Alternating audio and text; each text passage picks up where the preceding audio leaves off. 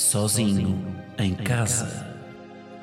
Um podcast de Guilherme Geirinhas, que aqui se apresenta na terceira pessoa, com um efeito na voz para causar mais impacto. Ao fim de três episódios, toda a gente vai saltar esta intro para a frente.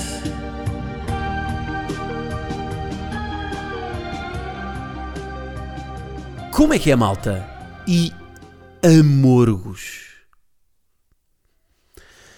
Eu não sei como é que está a política do Priberan para aceitar novas palavras na língua portuguesa. Agora, amorgo não encaixava perfeitamente como nova palavra para definir um homem que está friendzone por uma mulher, que é sua amiga, mas que acha que tem hipótese de beijá-la na vagina. Não, não tem. Não tem hipótese porque este homem é um amorgo. Que é uma palavra composta por aglutinação, não é? se não me falha a memória de língua portuguesa do sétimo ano, composta por aglutinação das palavras amor mais amigo, o que dá amorgo. Portanto, o meu próximo projeto de vida será tentar que amorgo esteja então no, no Priberan entre as palavras amor e amorti. A amorti já é. Não sei se por acaso a amorti está no, estará no dicionário, porque a amorti é um estrangeirismo, não é? A amorti é um, uma pancada do ténis que também tem nome de bebida. Uh, o que é que vai dizer? Eu queria um amorti com duas pedras de gelo, se faz favor? Amorti. Imagino com uma bebida com rum, 7-up e pisangambon. Bom, então vamos começar isto, não é? Sejam bem-vindos então ao episódio 49. Peço desculpa por esta introdução completamente bizarra. Obrigado então por continuarem aqui no, ouvir o, o vosso pod. E então, olhem, vou começar por partilhar um pouco do meu fim de semana. No sábado fui ao Super Stock, que é um festival que eu já vou há seis anos consecutivos. Aliás, eu, eu sou do tempo, e odeio esta expressão, em, em que ele ainda se chamava Vodafone Mesh Fest que não foi assim há tanto tempo, não é? Esta frase sou do tempo só se usa quando passam para aí 15 anos de uma coisa a acontecer. Portanto, só passaram dois, não posso dizer sou do tempo. O Super Bowl em Stock antes chamava-se Vodafone Mesh Fest. Uh, aliás, ele inicialmente começou por se chamar Super Bowl em Stock, da primeira edição. Depois foi para Vodafone Mesh Fest, quando a Vodafone começou a fazer aqueles anúncios com o Diogo Valsassini e Ana Guiomar, e encheu o rabo de notas, e pôde então comprar o festival e dar-lhe um naming, e agora voltou a ser Super Bowl em Stock.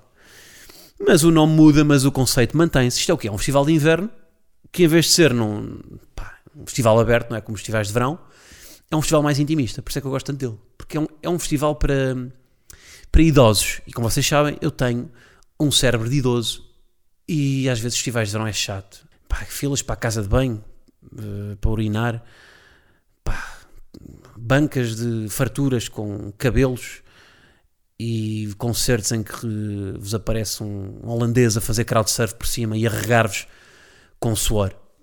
Portanto, prefiro estes concertos mais intimistas que são em salas fechadas. E em salas bonitas. Salas que, ok, há umas salas maiores, tipo o Coliseu, o Cinema São Jorge, o Tivoli, uh, mas depois tem umas salas que são salas que, não, que são impróprias para concertos, portanto não é provável acontecer lá um concerto, tipo a Casa do Alentejo, que eu só conheci neste festival, eh, Sociedade Geográfica de Lisboa, Palácio da Independência, são salas assim mais, mais indie, pá, que se calhar são salas que, tirando isto, normalmente são usadas para, para cerimónias de Estado. Eu imagino o Palácio da Independência haver um, um evento para receber um, pá, sei lá, um chefe de Estado do Zimbábue, que é recebido pelo Presidente da Câmara com o resto de Estado. Mas depois é improvável. Olhem, por exemplo, neste Palácio da Independência foi onde eu vi o Salvador Sobral para aí há seis anos antes de ele sequer ter ido parar a Euro Eurovisão. Sim, porque eu é que inventei o Salvador. Eu já o conhecia antes de ele ser. Não, não vou entrar neste discurso. Um, mas, yeah, mas é, um, epá, é um festival fixe, um festival epá, romântico, onde vocês podem ir com a miúda, que é o que eu costumo fazer. Há seis anos que vou. Um, porque é um, é um bom festival para beijar, lá está. A menos que seja um amorgo. Se forem um amorgo, não vão a este festival, porque porque não vão conseguir beijá-la. Eu acho que é mais fácil um amor beijar a mãe do que beijar a amiga, na boca. Se for uma das pessoas que beija na boca a mãe, naturalmente, a minha tese perde aqui força, porque já beija. naturalmente. Ahm, mas, yeah, e o que é que eu queria falar sobre este festival? Ah, pá, curti o festival, já lá vou. O que é que eu não curti? Houve uma cena que eu reparei nesta, nesta edição, ahm, pá, que mexeu comigo, que é, o, sobretudo na altura do Mesh Fest, este festival era conhecido por ser o festival do chocolate quente. Porquê? Porque ahm, à porta dos festivais, dos, das salas, estava sempre, estão a ver aqueles, pá, aqueles gajos que estão nos festivais com uma mochila de jola, a servir a, a jola às pessoas em copos. Pronto, isto havia neste festival, só que em vez de ser com jola era com chocolate quente. Grande conceito, não é? Está frio, tá, pá, estamos. Pronto, está frio, então um gajo quer, quer um chocolate quente para se agasalhar. Ahm, para agasalhar o seu estômago. Porque um chocolate quente, quando entra no, quando entra no corpo, parece que o forra com lã. Não é? Parece que o esófago fica. hum, Parece que fica. que tricota.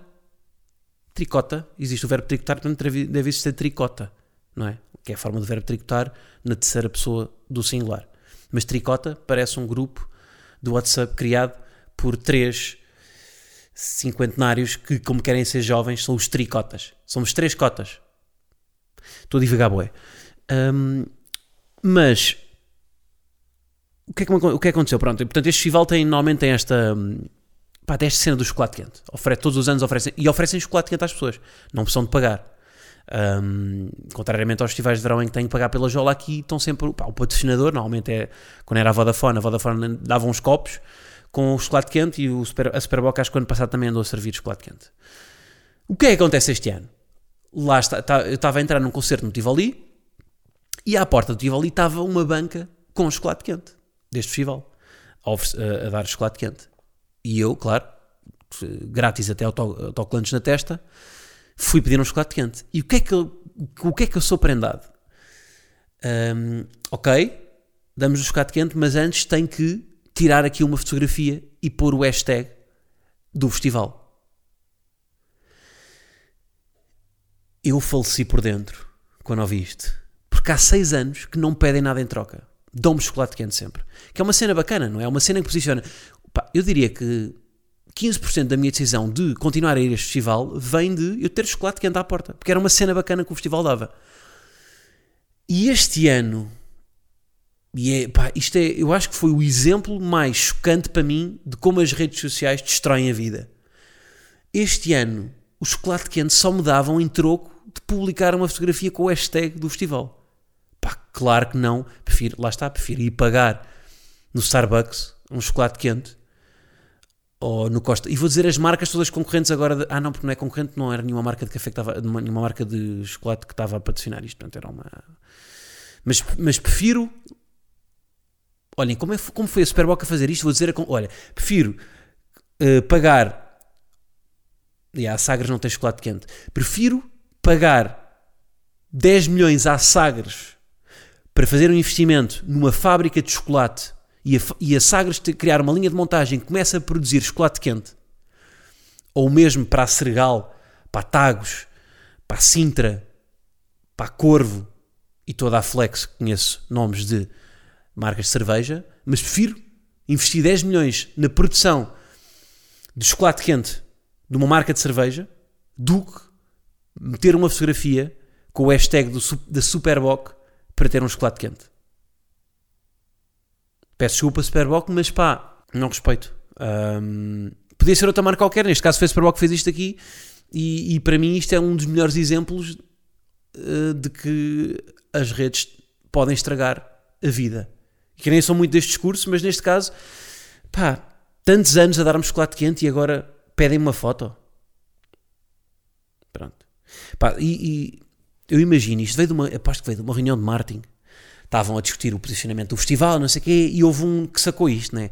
Epá, isto este ano, o chocolate quente, para dinamizarmos as redes, oferecemos constante a publicação de uma fotografia com hashtag.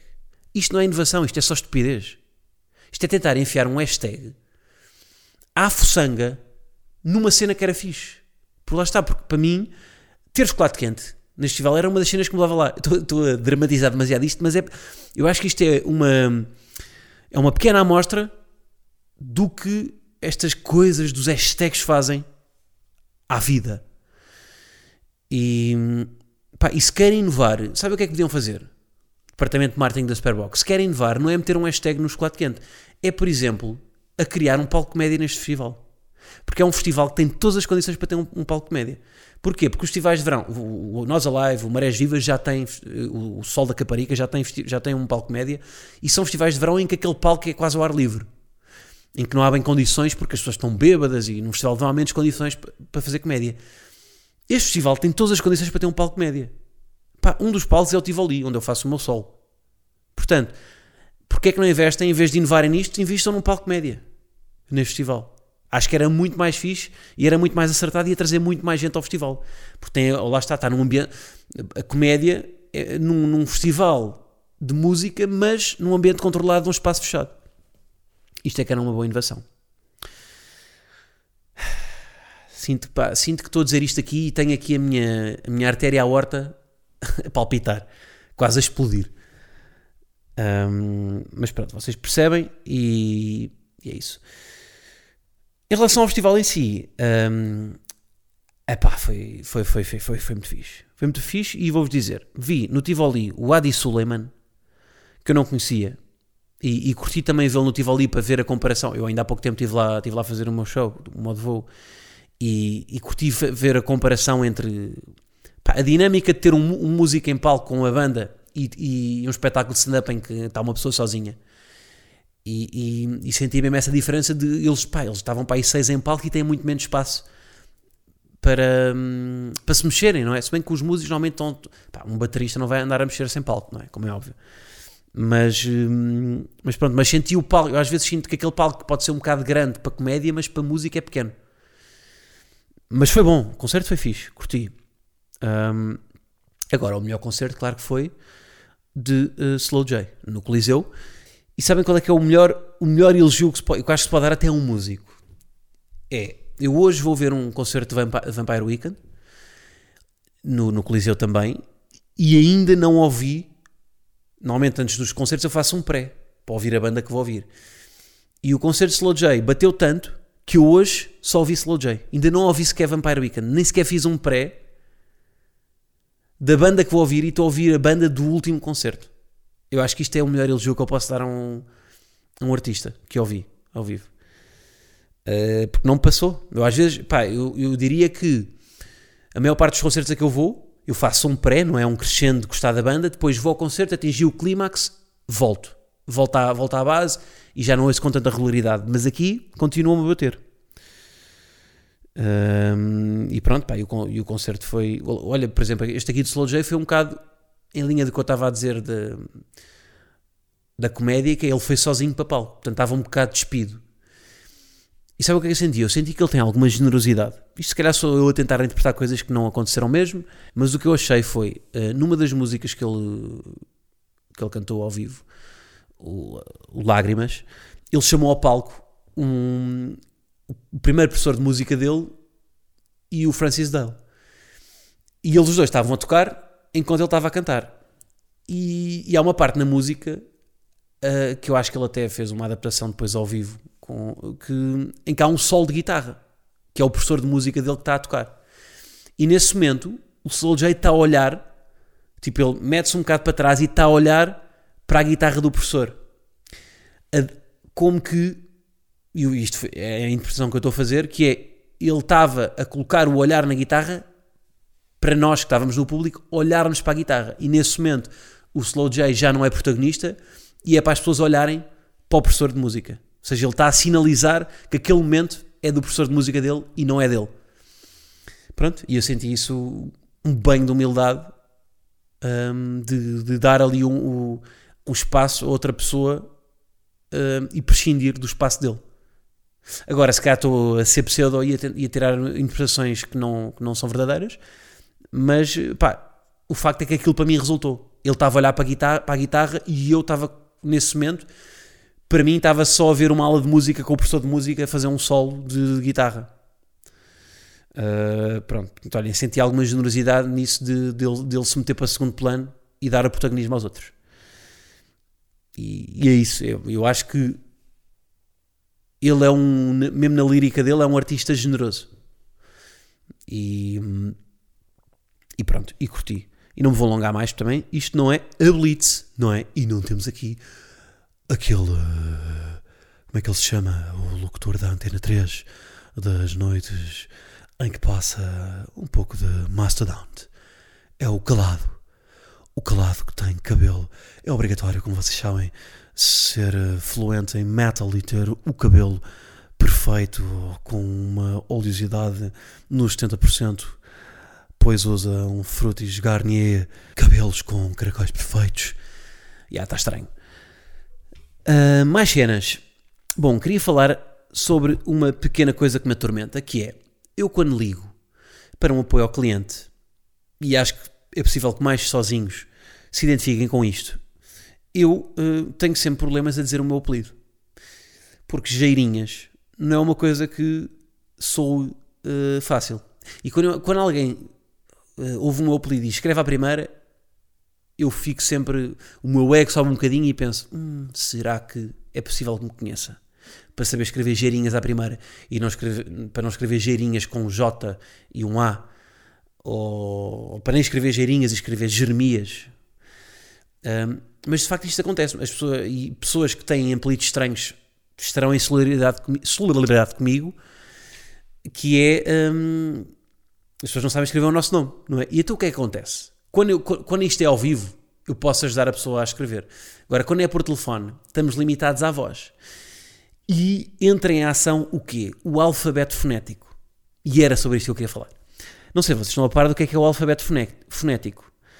Um, o alfabeto fonético é um alfabeto que é usado para para transmitir uma mensagem via áudio, pá, que se usa muito, lá está, por rádio ou por telefone, quando para as pessoas perceberem o que está a dizer, que é um, que é um, é um alfabeto soletrado. E há vários alfabetos destes. Por exemplo, o alfabeto português, o alfabeto de soletração usado em Portugal, é, é composto principalmente por nomes de terras portuguesas. Portanto, quando eu digo geirinhas, a pessoa que me está do outro lado Veja, liga ao apoio ao cliente de, da Intimissimi, que encomendei um sutiã e não me serve nas maminhas. Uh, o que é que.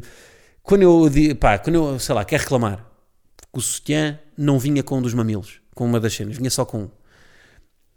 um e quer reclamar e digo o meu apelido.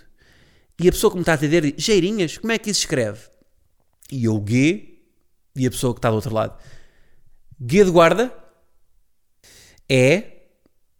É de Évora? Sim. I. E de Itália? Sim. R. R de Rossio? E sucessivamente. Um, também pode ser, há outro alfabeto de soltração, que é o alfabeto de soltração radiofónico, que é aquele que é, aquele que é considerado o universal, que é um, e eu este aqui tenho que ir pesquisar. Alfabeto de soltração. Como é que este se chama? Fonético de OTAN, acho que é assim. Que é universal. Exatamente. Que aqui seria, por exemplo, geirinhas. G de Golf, E de Eco, I de Índia, R de Romeu. Pronto. Isto é o alfabeto fonético da OTAN. Agora, isto irrita-me profundamente Irrita-me profundamente. Quem é que decidiu que estas palavras é que são as palavras? Porque é que é Guarda e não é Guimarães? Porque é que é Alfa e não é Alzira? E portanto, eu decidi criar o meu alfabeto, que é o alfabeto fonético de Guilherme Geirinhas. Portanto, quando me pedirem para dizer o meu nome, eu vou dizer o meu nome à minha maneira. E portanto, eu vou passar então a dar aqui o meu alfabeto fonético, com palavras que eu uso muito em humor. Um, e, e, a minha proposta é, já comecei, comecei com uma proposta de adesão do primeiro ano de uma nova palavra, agora proponho um novo alfabeto fonético, que é o alfabeto fonético segundo Guilherme Geirinhas, que passo a dizer A de alicate, B de banjo, C de compal, D de daltónico, E de hermesinde, F de fartura, G de guardanapo, H de hebraico, I de idoso, J de joelhada, L de labirinto, M de maracujá, N de natação, O de ouriço, P de paula, Q de queijada, R de RTP2, S de sida, T de tangerina, U de urina, V de vizela, X de xilofone e Z de Zara. Pronto. Esta é a minha proposta. Hum, pronto. E depois até podem misturar e, e fazer um, um C de compal e um M de maracujá. Compal de maracujá. Ou um I de idoso e um E de armesinde. Um idoso de armesinde. Ou um X xilofone e um S de sida. E um xilofone com sida. este é menos provável, não é? Xilofone com sida que andou, que é um xilofone que andou a pinar com um banjo hebraico. Também são duas palavras que eu pus aqui. Não sei se perceberam. Bom, o que é que acham deste alfabeto fonético? Passam a adotá-lo? Uh, portanto, quando alguém perguntar o meu nome, será o quê? Guia de guardanapo, E de armesinde, I de idoso, R de RTP2, I de idoso, N de natação, H de hebraico, A de alicate e S de sida. Podem usar então este alfabeto quando vos pedirem informações sobre o vosso nome. Mais cenas que eu queria partilhar convosco. Eu não sei raças de cães. Não sei se isto vai ser zero identificável ou se meio relatable, mas eu não, eu não percebo nada de cães. Não percebo nada de cães. Não sei raças. O que é que é um Golden Retriever? Não sei. Se me puserem um Golden Retriever à frente, eu não sei dizer que ele é um Golden Retriever. Porque Golden Retriever, primeiro é mais marca de carro ou de tabaco. Fumar um Golden Retriever XL. Comprar um Golden Retriever Cabriolet. Não, não sei. Mas isto é uma falha que eu tenho, mas não, não, pá, não percebo nada de cães. Agora, queria perceber se isto é uma coisa relativamente comum, há pessoas que não percebem nada de cães, ou se é tipo não saber os meses. Tipo, uma pessoa, ah, toda a gente sabe os meses. Ninguém diz, Júlio, onde é que vais passar o verão? Uh, e estás a pensar em ir em que meses? Estás a pensar em ir em dezembro? Ou em setembro? Não, esses meses não são de verão. Tu não sabes, não sabes os meses. Isto não existe, não é? Portanto, cães. Eu não sei o que é que é. Eu encontro um cão. Ah, que giro um Fox Terrier. Adoro Fox Terrier. Não, para mim é encontro um cão. Ah, que giro um, um cão. É um cão. E mesmo cão, às vezes há uns que. Será que não é uma raposa? Às vezes fico na dúvida. Mas não percebo nada de cães. Não, pá, não percebo.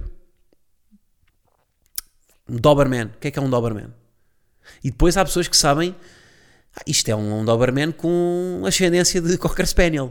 Parece que estão a falar de signos, não é? Ou com cruzamento, ascendência, não sei.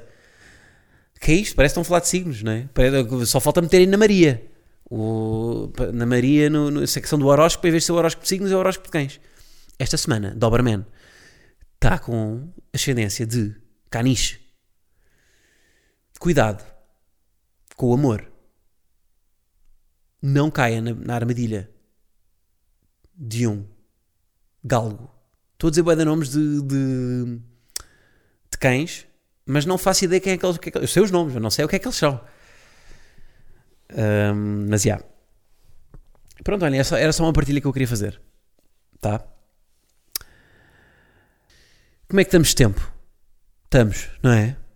Um, malta, queria apenas uh, dizer que esta semana, como estamos no episódio 50, este é o 49, mas o próximo será o 50, vou lançar dois episódios esta semana. O que é que vocês acham? Portanto, até ao final da semana, até domingo, sai um novo episódio que será a entrevista que eu fiz no. Eu fiz um. Fiz o pod, gravei o pod no, naquele festival de podcasts, o Pods, e, entrevistei, não foi entrevista, foi uma conversa com o Pedro Buxeri. Estive a ouvir já e está bacana. Ficou bacana, porque o Pedro Buxeri, vocês sabem, não tem papas na língua. Portanto, falou de televisão, falou sobre as merdas, curti. Uh, portanto, vou lançar este episódio até ao final da semana. Não vai ter vídeo, porque o vídeo lá ficou fraco.